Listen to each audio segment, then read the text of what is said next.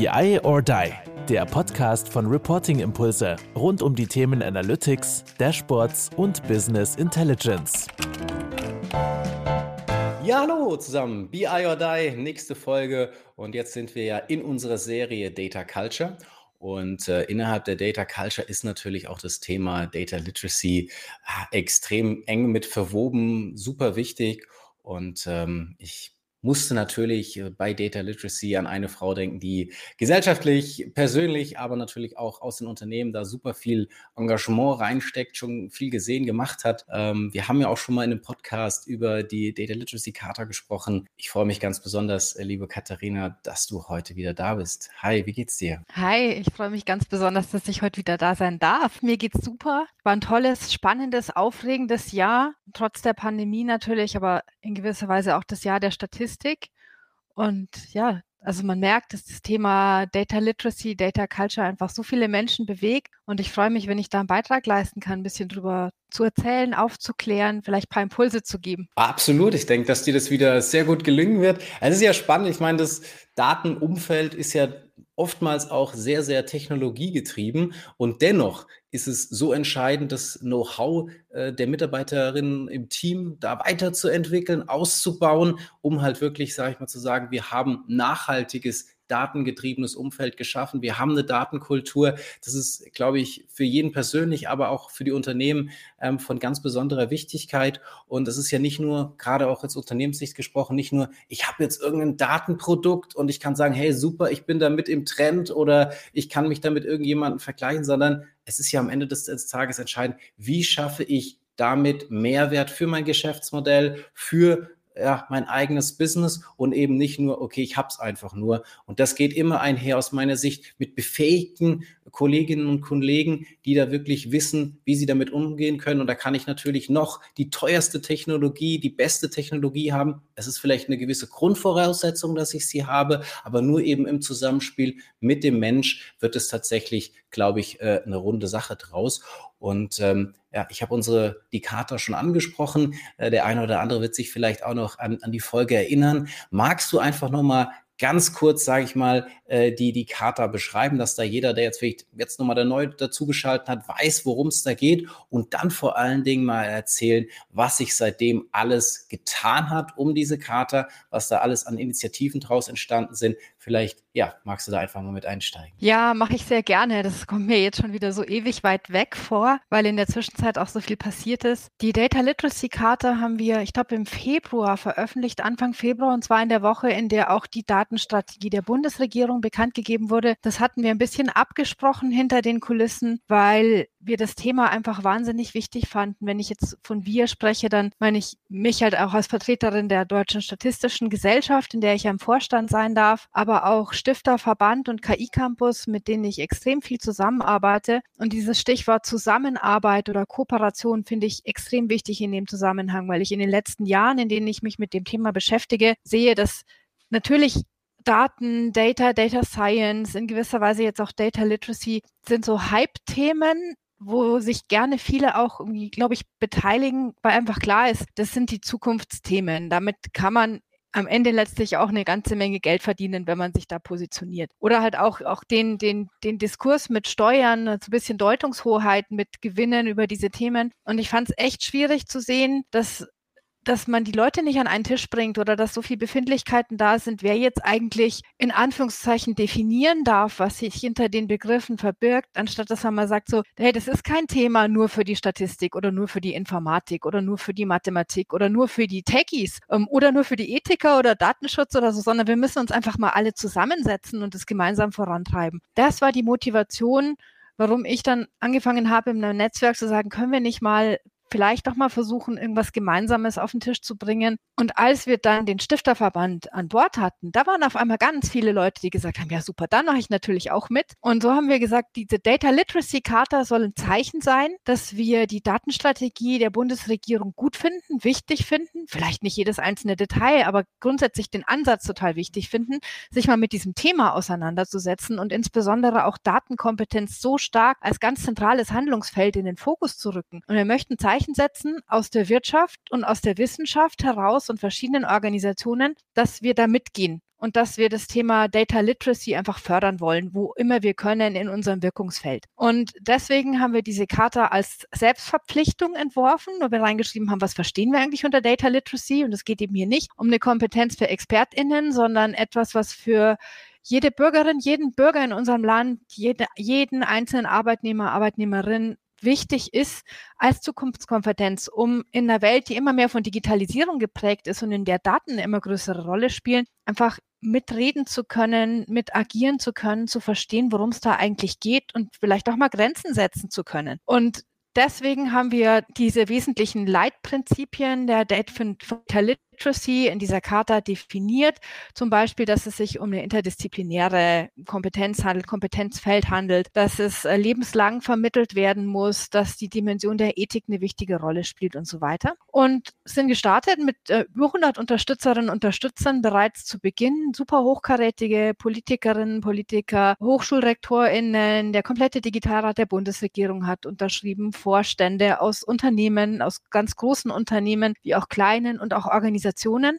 Und das Ganze hat richtige Wellen geschlagen. Also wir haben mittlerweile auch eine englische Fassung von der Data Literacy Charta, die international zitiert wird. Und mein neuestes Baby, mein neuestes Projekt ist auch daraus entstanden. Darüber können wir auch gleich noch reden. Aber ich äh, merke schon, ich bin so im Monolog drin und vielleicht hast du ja eine, eine Rückfrage oder wir wollen ja hier ein bisschen miteinander reden und nicht nur so parallel. Ja, aber ich finde das immer schön, äh, die, die Begeisterung, sage ich mal, für das Thema. Und ich denke, das zeigt es ja auch wieder, was du beschreibst. Es muss einfach mal gestartet werden. Es muss aber vor allem jetzt nicht nur von einer Person gestartet werden, sondern es muss irgendwie im Team, aus dem Netzwerk heraus, hast du gesagt. Ich glaube, das ist ja auch viele Dinge, was man auch aufs Unternehmen übertragen kann und dann eben, sag ich mal, diese Leidenschaft äh, für das Thema einfach auszustrahlen, dann kann man, ich sag mal, links und rechts Influencerinnen eben auch gewinnen, ob es in der Politik ist, ob es im Unternehmen ist, wo auch immer, um das Ganze dann eben auch größer zu machen, weil du ja auch klar gesagt hast, es ist jetzt ja nicht was für den für die Expertin, für den Data Scientist äh, primär, der dann vielleicht noch besser in Anführungsstrichen wird. Es wird wahrscheinlich da auch wieder äh, vielleicht welche geben, die sich Data Scientist nennen, aber trotzdem vielleicht gar nicht so Data Literate sind. Mag es vielleicht ja auch geben, aber dass es vor allem, sag ich mal, in der Breite ankommen muss. Und das ist, glaube ich, auch im Bezug wieder auf das Unternehmen. Ich muss nicht immer nur den Controller, die Controllerin, den Data Scientisten, wer auch immer sich im Datenumfeld so alles umtummelt, besser machen, sondern ich profitiere als Unternehmen als Ganzes, wenn ich es eben auf das ganze Ökosystem, auf alle meine Mitarbeiterinnen beziehe. Und ich glaube, das finde ich ist auch so diese schöne Parallele, weil du ja nicht nur sag ich mal, gesellschaftlich, politisch auf dieser Ebene unterwegs bist, sondern ja auch sagst, okay, wie kriege ich das jetzt auch runtergebrochen für den Einzelnen und oder eben auch für einen Zusammenschluss, sprich in einem Unternehmen? Ja, auf jeden Fall. Und das ist ein wichtiges Thema, was du gerade ansprichst. Auch Data Scientists sind nicht unbedingt immer Datenliteraten in dem Sinne, den wir meinen mit Data Literacy. Und da gehört ganz viel dazu, die Fähigkeit, wie kommuniziere ich eigentlich Ergebnisse von Datenanalysen gegenüber denjenigen, die sie später nutzen sollen. Und das ist ja dann häufig auch eine Führungsebene, eine Entscheidungsebene. Wir sehen das jetzt ganz aktuell in der Pandemie. Wir sehen diese Modellierungen für, für Omikron. Ähm, mal mehr dramatisch, mal weniger dramatisch. Aber wenn du dir diese Visualisierungen anschaust, dann entsteht ja der Eindruck, dass wir das wissen. Also das ist eine Linie, die geht nach oben oder die geht wieder nach unten oder wie auch immer, dass da aber unglaublich viel Unsicherheit drin steckt in den Daten und ganz viele Annahmen, die wir reinstecken müssen und das alles eigentlich gar keine Prognose ist, sondern ein Szenario unter schlimmsten Bedingungen oder vielleicht auch weniger schlimmen Bedingungen, das kommt ja gar nicht rüber. Und ich halte das für sehr gefährlich, mit solchen Visualisierungen oder, oder Prognosen, scheinbaren Prognosen unkommentiert rauszugehen. Nicht, weil ich es für falsch halte, dass wir uns, dass wir da versuchen, in die Zukunft ein bisschen zu schauen und uns Gedanken zu machen, wo könnte es denn hingehen? Also im Sinne von Risikomanagement finde ich das extrem wichtig, sich solche Gedanken zu machen. Aber das nicht zu kommentieren und nicht klarzustellen, was ist denn die, die was ist denn die Leistungsfähigkeit solcher Analysen und wo sind aber auch die Grenzen? Das finde ich problematisch, weil wir dann, vermute ich, was beobachten werden, was wir in den letzten anderthalb Jahren immer wieder gesehen haben, dass natürlich solche Vorhersagen nicht eintreten, weil es kann sich ja auch niemand leisten, dass das eintritt, muss man ja ehrlich sagen. Keine Regierung wird es zulassen, dass wir in Inzidenzen im Bereich 5000 hinkommen oder sowas, ja, oder, oder dass wirklich ähm, unsere Krankenhäuser vollkommen überlastet sind. Also das ist total logisch. Abgesehen davon ist die Frage, können wir diese Inzidenzen überhaupt testen mit den Kapazitäten, die wir haben? Aber das führt dann dazu, dass es dann hinterher heißt, ja, die Prognosen sind ja gar nicht eingetreten, das war alles Panikmache, man kann den Daten und der Statistik sowieso nicht vertrauen und es war alles nur manipulativ. Und irgendwo kann man es den, den Menschen ja nicht verdenken. Also wenn nicht erklärt wird, was der Sinn und der Zweck und auch die, die Möglichkeiten und Grenzen solcher Vorhersagen, solcher Modelle sind, dann entsteht ja der Eindruck, das ist sicher, das ist alles berechnet, das ist Mathematik und Mathematik funktioniert so, haben wir in der Schule gelernt.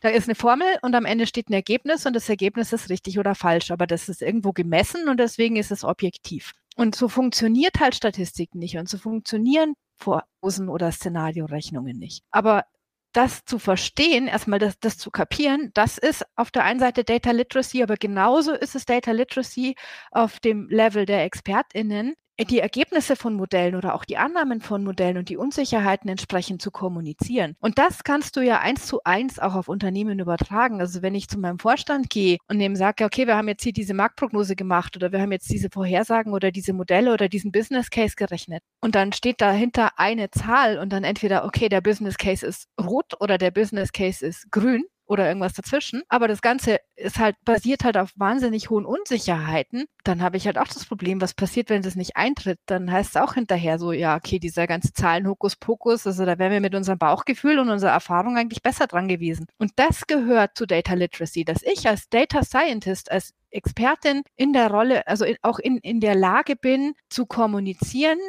wo ist, wo habe ich verlässliche Bereiche von dem, was ich hier analysiert habe und wo habe ich aber auch größere Unsicherheiten. Und in dem Zusammenhang mag ich ein Zitat von einem indischen Statistiker sehr gerne, er ist Rao. Und der hat mal gesagt, wir brauchen ein neues Verständnis, eine neue Definition von sicherem Wissen. Sicheres Wissen ist unsicheres Wissen plus Wissen über das Ausmaß der Unsicherheit. Und mit der Haltung, glaube ich, müssen wir rangehen. Vor allen Dingen, was du, glaube ich, damit sehr, sehr stark in den Fokus rückst, ist, es kommt auf beide Seiten an. Also es ist nicht in Anführungsstrichen nur der Trottelige, der da jetzt drauf guckt auf diese Statistik, Auswertung, whatever, der es dann vielleicht nicht versteht, der sich weiterbildet abbilden muss, sondern genauso auch derjenige, der diese Auswertung gemacht hat, der sie erklären muss, der der Experte, die Expertin auf der anderen Seite ist, eben auch zu verstehen, okay, wer schaut sich das an? Es ist, ich meine, wir, wir bewegen uns ja alle in so einer gewissen Bubble, da sind dann gewisse Begrifflichkeiten völlig normal oder wir denken, dass es normal ist, aber es ist eben vielleicht doch nicht äh, die Begriffsdefinition für alle eindeutig und deswegen finde ich das super wichtig auch zu sagen, es ist nicht nur, okay, jetzt muss irgendwie jeder sich da mal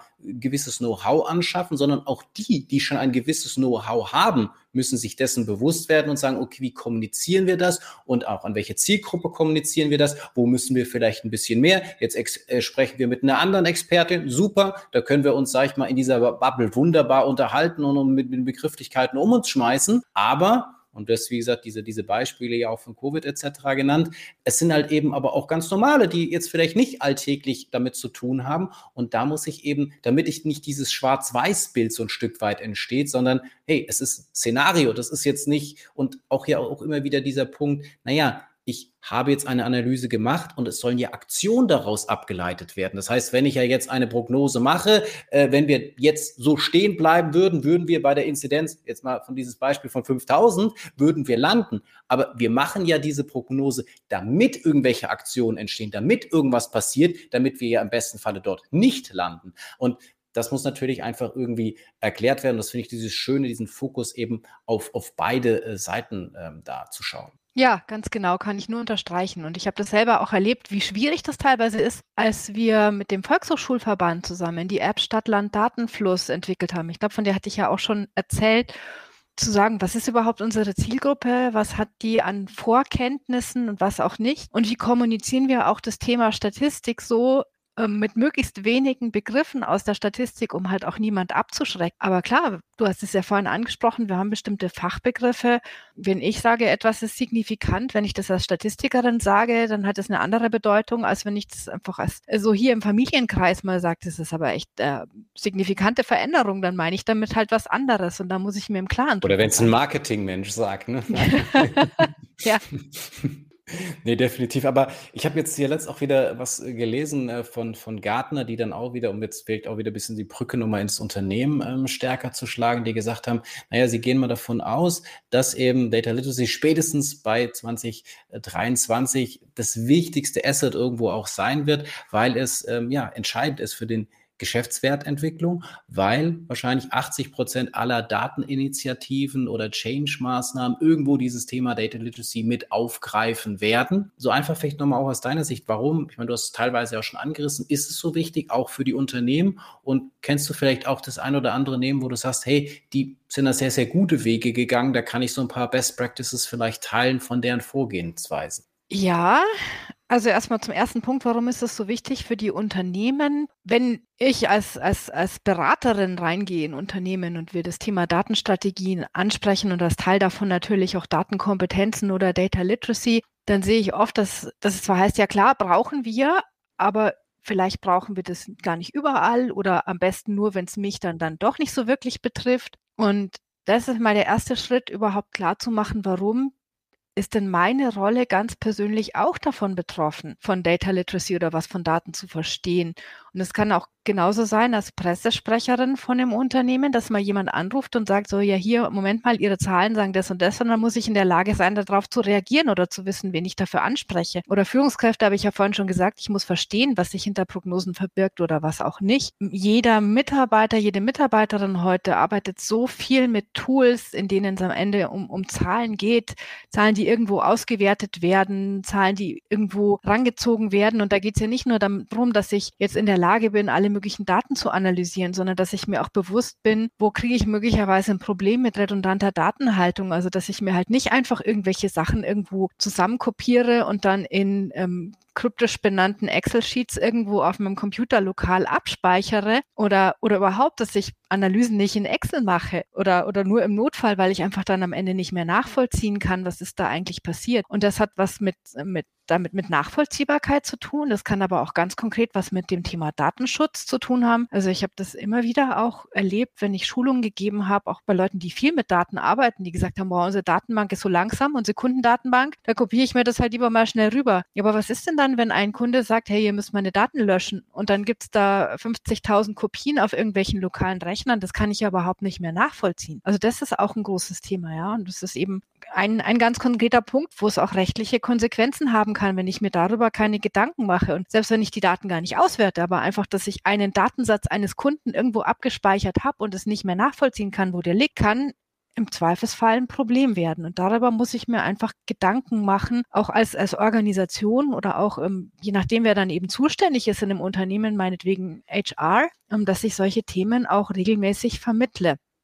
Ja, Best Practices, also ich habe ich weiß gar nicht, ob ich das letztes Mal angesprochen habe, aber wir haben ein ganz tolles Projekt gemacht mit einem großen Verkehrsverbund, die sich eine eigene Datenstrategie aufsetzen wollten und sehr in die Tiefe gegangen sind.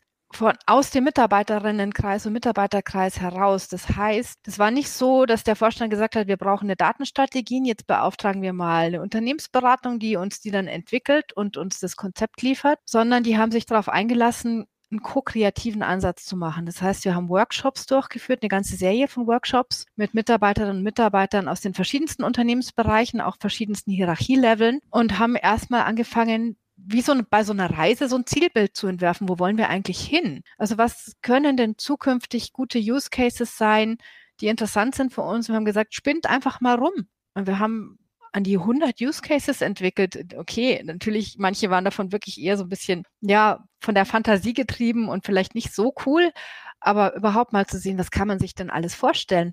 Und dann haben wir angefangen, die auszuwählen und gesagt, wir bearbeiten jetzt mal drei, vier davon in diesen Workshops, um, prototypisch, um zu zeigen, wie geht man so eigentlich ran. Und es war ein sehr spannendes Unterfangen, weil uns als Beratern klar war, dass das nicht funktionieren wird.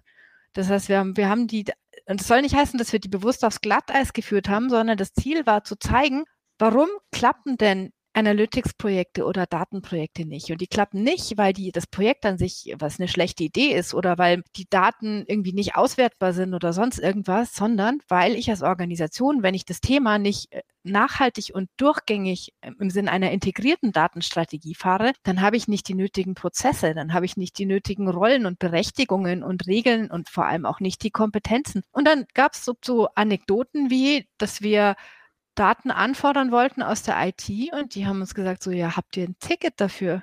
Und wir haben gesagt, nee, haben wir nicht. Ähm, ist jetzt auch ein Projekt, wie es noch keins gab und so. Äh, ja, ähm, dann können wir das jetzt erstmal nicht machen, aber äh, dann müsst ihr euch halt dann irgendwie ein Ticket holen oder ansonsten vielleicht in zwei Monaten. Und wir haben gesagt, ähm, sorry, in zwei Monaten soll die Datenstrategie stehen, es geht nicht.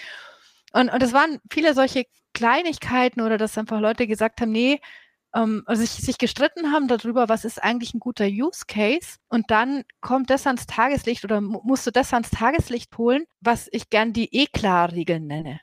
Ja, also das ist, man hat einfach Vorstellungen davon, wie was zu funktionieren hat und über die spricht man nicht, weil das macht man immer so und das kann in der Organisation allgemein so sein. Das kann sich aber auch von Abteilung zu Abteilung oder sogar von Team zu Team unterscheiden. Und wenn du da aber nicht drüber sprichst, dann sollen auf einmal zwei, zwei Menschen, die aus unterschiedlichen, sage ich jetzt mal, Datenkulturen oder Entscheidungskulturen kommen, dann darüber entscheiden, was jetzt ein, ein guter Weg ist oder ein schlechter Weg ist. Und die sprechen aber nicht drüber, was ihre Kriterien sind. Dann wird das nicht funktionieren. Und das ist auch was, was du ans Tageslicht holen musst. Und das hat jetzt vielleicht gar nicht mal so viel mit Daten an sich zu tun, sondern also vordergründig. Aber wenn du tiefer hinschaust oder genauer hinschaust, eigentlich schon, denn wir wollen ja am Ende keine Daten.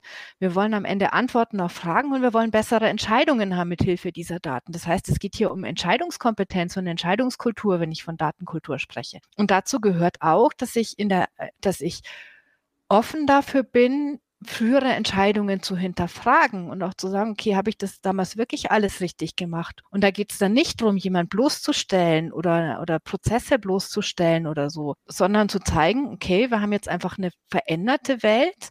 Wir haben jetzt andere Zugänge, wir arbeiten jetzt datenbasiert und dann stellt sich halt raus, dass man manche Entscheidungen heute anders treffen würde. Und das ist ja auch gut so, weil Dinge, die vielleicht in der Vergangenheit funktioniert haben und die, die Vergangenheit ist jetzt einfach komplett anders als die Gegenwart oder die Zukunft, ist doch klar, dass die heute nicht mehr funktionieren können. Aber diese Ängste musst du halt auch erstmal überwinden und sagen, es geht jetzt nicht darum, hier einzelne Leute bloßzustellen oder so und das wird doch keiner tun, sondern es geht darum, Dinge halt zukünftig besser zu machen. Und auch das hat was mit Datenkompetenzen zu tun, zu sagen, ja, welche Rolle können denn Daten eigentlich spielen und worum geht es uns eigentlich und worum geht es uns auch nicht? Also es ist letztendlich viel Sicherlich Kommunikation, auch äh, Bewusstsein zu schaffen, ziemlich von Beginn. Natürlich, was du auch wieder gesagt hast, schnell auch möglichst konkret werden, um auch diese Sachen ja, zu identifizieren, wo vielleicht Stolpersteine sind oder wo es, sag ich mal, im alten Prozess nicht funktioniert. Also möglichst schnell ja auch äh, konkret zu werden. Ähm, die Sache sicherlich, die, die auch immer wieder ja diskutiert wird, ist zu sagen, naja, ich muss es vielleicht insgesamt auch auf eine nächste Ebene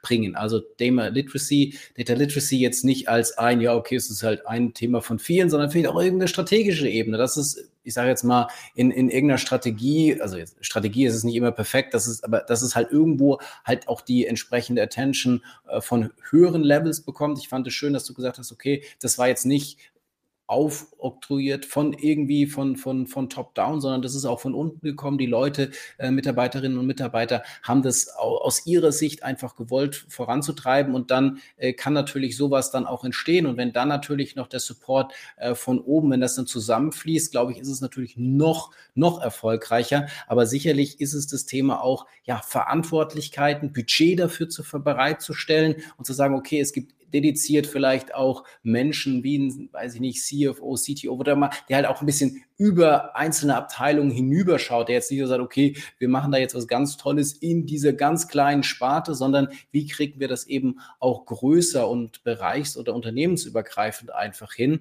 Und trotzdem, glaube ich, braucht es aber auch diese operativen Verantwortlichkeiten und eben nicht nur, okay, da sagt irgendwo oben einer, äh, das müssen wir jetzt irgendwie machen, sondern es braucht natürlich dann auch die Umsetzung innerhalb der Organisation, brauchst Budget, da brauchst Verantwortlichkeiten, da brauchst die Use Cases, die du beschrieben hast, um eben konkret, weil nur darüber sage ich mal, zu philosophieren macht keinen Sinn. Ich muss das praktisch erfahren. Dann sehe ich, äh, wo sind die Dinge, wo wir nachjustieren, wo müssen wir neue Entscheidungen treffen, bessere andere Entscheidungen treffen. Ähm, und eben ja zu kommunizieren darüber, ins Gespräch zu kommen. Das sind halt, glaube ich, sicherlich Faktoren, die extrem entscheidend sind. Die sind jetzt auch nicht alle von, von heute auf morgen, wie wenn ich sage, okay, ich schaffe mir jetzt eine neue Technologie an, ich baue einen neuen Data Lake und damit wird alles besser. Es ist halt sehr viel so diese, diese Nuancen dazwischen, diese weichen Faktoren, ähm, die sich halt nur entwickeln können und wo wahrscheinlich auch einfach ein bisschen Geduld brauche dafür. Exakt. Und du sprichst ja auch, auch das wichtige Thema an, welche Rollen brauche ich zukünftig in meiner Organisation? Brauche ich denn vielleicht sogar was wieder? Will ich sowas wie einen Chief Digital-Data Officer? Auf welcher Hierarchieebene soll der sein? Was darf der entscheiden? Wie werden zukünftig Datenprojekte umgesetzt? Bedeutet das, dass ich ein festes Team habe, eine Data Science Abteilung oder Data Analytics Abteilung und da sind dann nur ExpertInnen drin? Oder kann ich da auch reinwachsen aus den Fachbereichen? Will ich sowas zulassen? Was sind denn die Karrierewege, die ich anbiete, die Weiterbildungswege? Werden solche Projekte dann von diesem festen Team bearbeitet, in einer Art Stabsstelle oder wie auch immer? Oder sind es fluide Projektteams, wo ich auch mal rüberwechseln kann aus, aus anderen Bereichen und dann für wie lange? Oder mache ich das dann neben meinem normalen Job oder kann ich mal zwölf Wochen raus und da praktisch hospitieren? Also das sind ja alles Fragen, die es zu klären gilt, wo man, glaube ich, auch echt überlegen muss, was passt denn zu uns als Organisation und zu dem, was wir erreichen wollen. Das ist ja nicht nur eine Frage von dem, wo will ich hin, sondern auch, wie kann ich überhaupt den Weg dahin gestalten? Also wenn dazwischen halt einfach eine riesen Kluft liegt, äh, die ich nicht überbrücken kann mit den Ressourcen, die ich habe, dann äh, mag die Vision noch so schön sein oder das, das Gras am anderen, äh, am anderen Ende der Schlucht noch so grün aussehen, aber wenn ich da nicht hinkomme, dann ist es halt vielleicht einfach der falsche Ort oder das falsche Zielbild, was ich mir da gegeben habe. So, das ist eben der eine Punkt und der andere ist dann auch, es geht nicht nur um technische Themen. Das hast du ja auch schon angesprochen. Und es reicht eben nicht, dass ich sage, ich kaufe mir jetzt mal ein paar Schulungen ein, auf denen Data Literacy draufsteht. In Klammern, meistens ist keine Data Literacy drin, sondern es sind halt irgendwelche Programmierkurse light oder so. Und ich glaube, diese Debatte müssen wir einfach auch noch mal mehr führen. Und ich bin super froh, dass wir da jetzt hinkommen mit, mit einem Projekt, was ich angesprochen habe vorhin oder schon angedeutet habe, aus der Data Literacy Karte und dem Data Literacy Framework, was der Stifterverband ja auch rausgebracht hat, ist ein, eine ganz also ist ein neues Thema entstanden und zwar bin ich angesprochen worden von IEEE, das ist das Institute of Electrical and Electronic Engineers, äh, weltgrößte technische Berufsverband, die auch Standards entwickeln, Industriestandards, äh, die sehr anerkannt sind, vor allem im technischen Bereich, die sind aber seit einigen Jahren sehr fokussiert auf das Thema künstliche Intelligenz, KI, Daten und Ethik, also unter ethischen Aspekten auch. Haben dazu auch jetzt eine eigene Standardsreihe rausgebracht. Der 7000er Standard kam ja vor jetzt drei Monaten raus, glaube ich. Das ist, das, das ist ein Standard, der einen Modellprozess definiert, wie ethische Aspekte von Beginn an bei der Entwicklung autonomer Systeme mitgedacht werden können, also sozusagen Ethics by Design. Und IEEE hat sich darauf eingelassen, dass wir jetzt gemeinsam einen globalen Standard entwickeln für Data and AI Literacy Skills and Readiness. Das heißt, es geht auch nochmal darüber hinaus, über eine reine Kompetenzbetrachtung, sondern wir sprechen auch über das Thema Bewusstsein, Awareness und Befähigung, also Capabilities. Und das ist wahnsinnig spannend. Ich äh, habe echt Respekt davor, das zu machen. Wir hatten jetzt unser erstes Meeting vor zwei Wochen in einer richtig großen Gruppe. Und äh, klar, wenn du sagst, du willst jetzt hier so einen globalen Standard definieren, der halt auch mal unterschiedliche Kulturen mit, mit einbezieht und hört und wo du dir auch mal klar machen musst, vieles davon, wie wir jetzt mit Daten umgehen, was wir für richtig und falsch halten, ist ja von unseren Wertvorstellungen geprägt und es sieht in anderen Teilen der Welt halt ganz anders aus, also viel pragmatischer oder vielleicht auch viel weniger auf den Schutz des Individuums ausgerichtet. Wie kriegt man das eigentlich zusammen? Das finde ich hochspannend. Aber so allein diese Bereitschaft, sich darauf einzulassen und zu sagen, wir brauchen das, wir brauchen eine gemeinsame Vorstellung davon, was wir verstehen unter Daten- und KI-Kompetenzen, die man Unternehmen an die Hand mitgeben kann, also wenn die Weiterbildung machen wollen in dem Bereich, aber auch Schulen, Hochschulen, Regierungen, die sagen, wir wollen das Thema Data Literacy fördern, ähm, da muss man ja erstmal kommunizieren, was versteht man eigentlich drunter und wie, wie soll das dann gemacht werden, wie wird das Ganze auch messbar und warum? Warum haben wir einen bestimmten Begriff von diesen Kompetenzen, der eben dann so ist, wie er ist?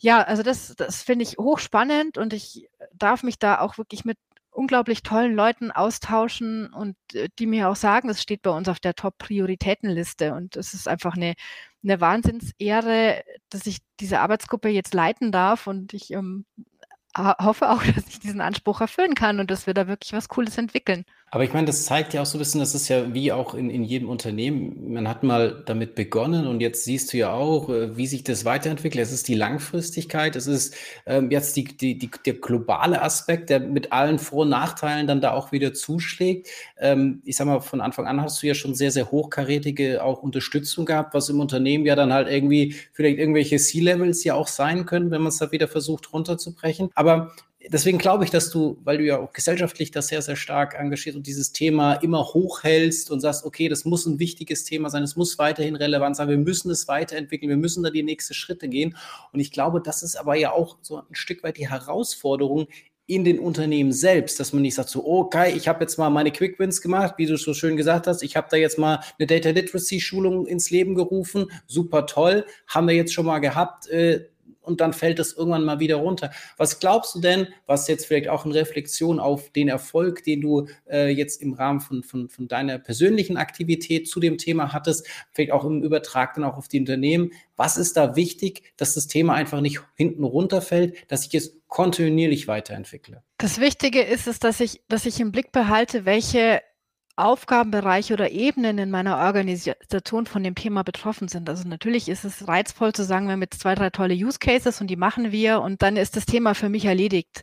Aber darum geht es eben nicht. Das eine das ist die rein operative Ebene, von der wir hier sprechen. Also dieses äh, nennen wir es Daten- und Informationsmanagement beispielsweise. Ja, natürlich muss das funktionieren und da müssen die Prozesse funktionieren und so weiter. Aber auch das ganze Thema Data Governance darf ich nicht aus den Augen verlieren. Also was ist eigentlich auf der Führungsebene zu entscheiden. Und dazu gehört beispielsweise, welche Art von Daten haben wir denn überhaupt zur Verfügung? Mit wem teilen wir diese Daten? Werden diese Daten innerhalb der Organisation geteilt, was ja schon schwierig genug ist äh, bei den Silos, die wir da oft haben, aber vielleicht auch übergreifend teile ich Daten mit Kunden, Kundinnen, Lieferanten, äh, vielleicht sogar mit, mit Wettbewerbern im Sinne von, dass ich so eine, eine Kooperation dann mit denen aufbaue. Was für eine Art von Use Cases möchte ich denn haben in meiner Organisation? Geht es nur darum, dass ich bestehende Prozesse verbessere mit Hilfe von Daten oder geht es vielleicht sogar darum, ganz neue Geschäftsmodelle zu erschließen, in denen aus den Daten selbst neue Produkte entstehen? Welche Zielgrößen gebe ich mir dafür? wenn ich, das finde ich auch wichtig zu sagen, ich, ich gebe mir dann eben Zielgrößen und sage, ich möchte eben so und so viel, ähm,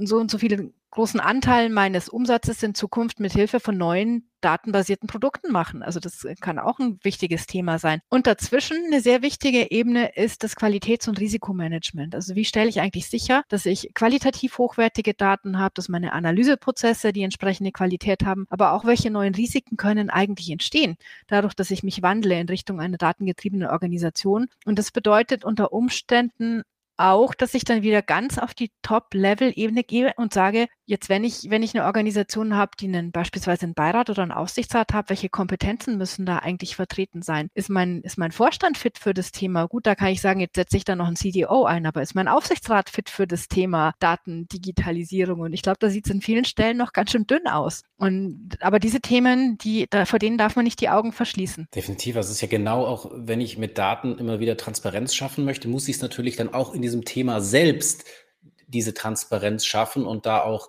ja, offen für sein und auch äh, ja, mir eingestehen, wenn vielleicht gewisse Bereiche damit nicht umgehen können. Und gerade du hast die Führungsmannschaft ja auch immer wieder angesprochen. Auch die ist es ja, die muss es ja auch vorleben. Die muss ja auch, sag ich mal, befähigt sein, ähm, da dann mit gutem Vorbild voranzuschreiten, weil ich glaube, das ist insgesamt ja auch innerhalb einer Organisation wieder sehr, sehr wichtig. Warum sollen äh, dann alle anderen mitgehen, wenn jetzt, sag ich mal, in der Führungsmannschaft das eben nicht gemacht wird?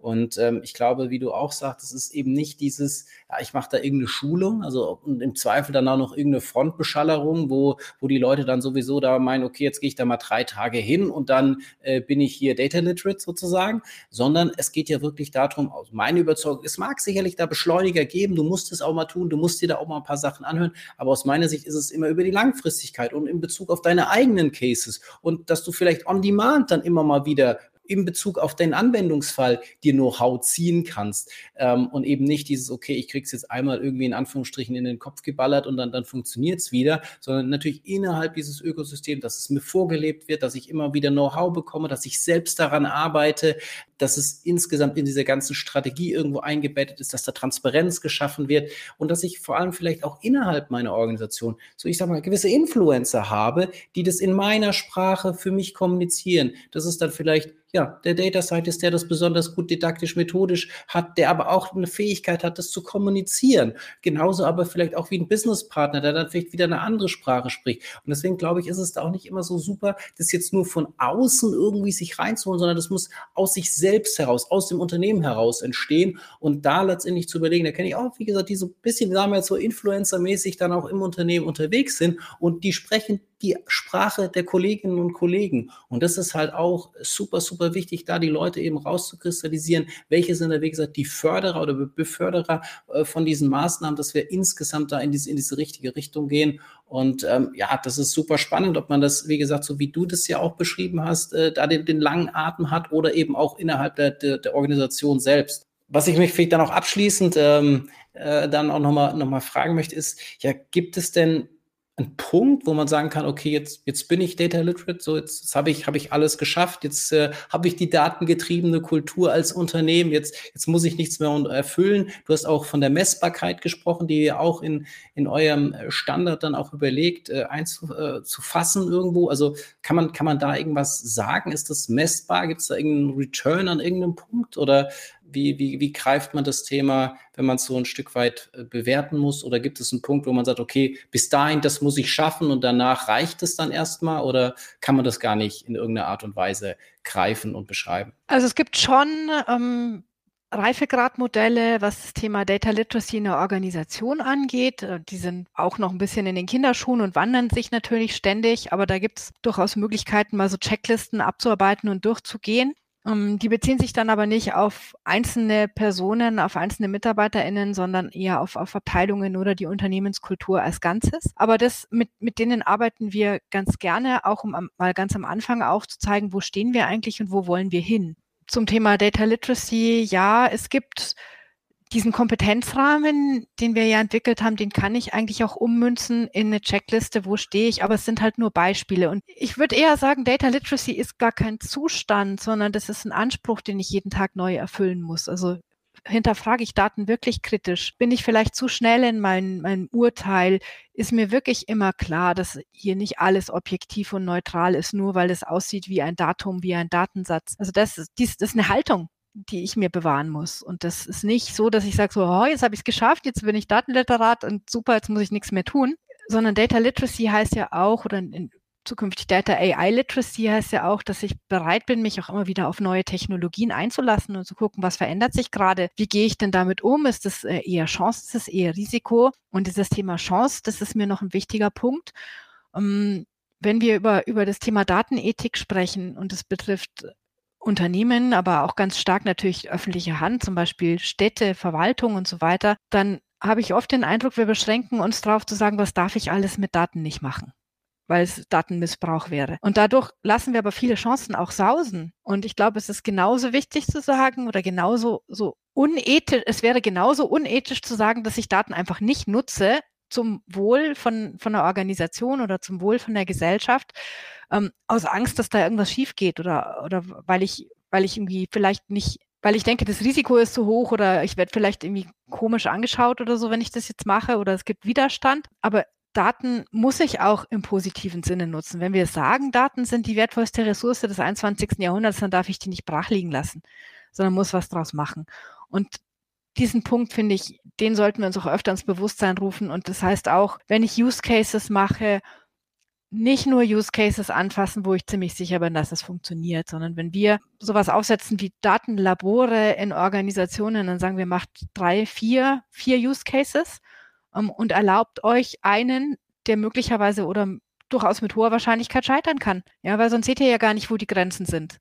Und es ist genauso wichtig, das zu akzeptieren und dieses, diese Fail-Fast-Kultur aufzubauen. Das heißt zu sagen, wieder, wir sind beim Punkt, wertvolle Ressource. Wenn ich sehe, dass was nicht funktioniert, dann reite ich das tote Pferd nicht noch zwei Jahre weiter, sondern dann sage ich, stopp hier, ich setze meine Ressourcen auf was anderes und es ist gut zu wissen, dass das hier gerade jetzt nicht klappt, vielleicht überhaupt nicht klappt, aber zumindest jetzt nicht klappt und jetzt mache ich was anderes.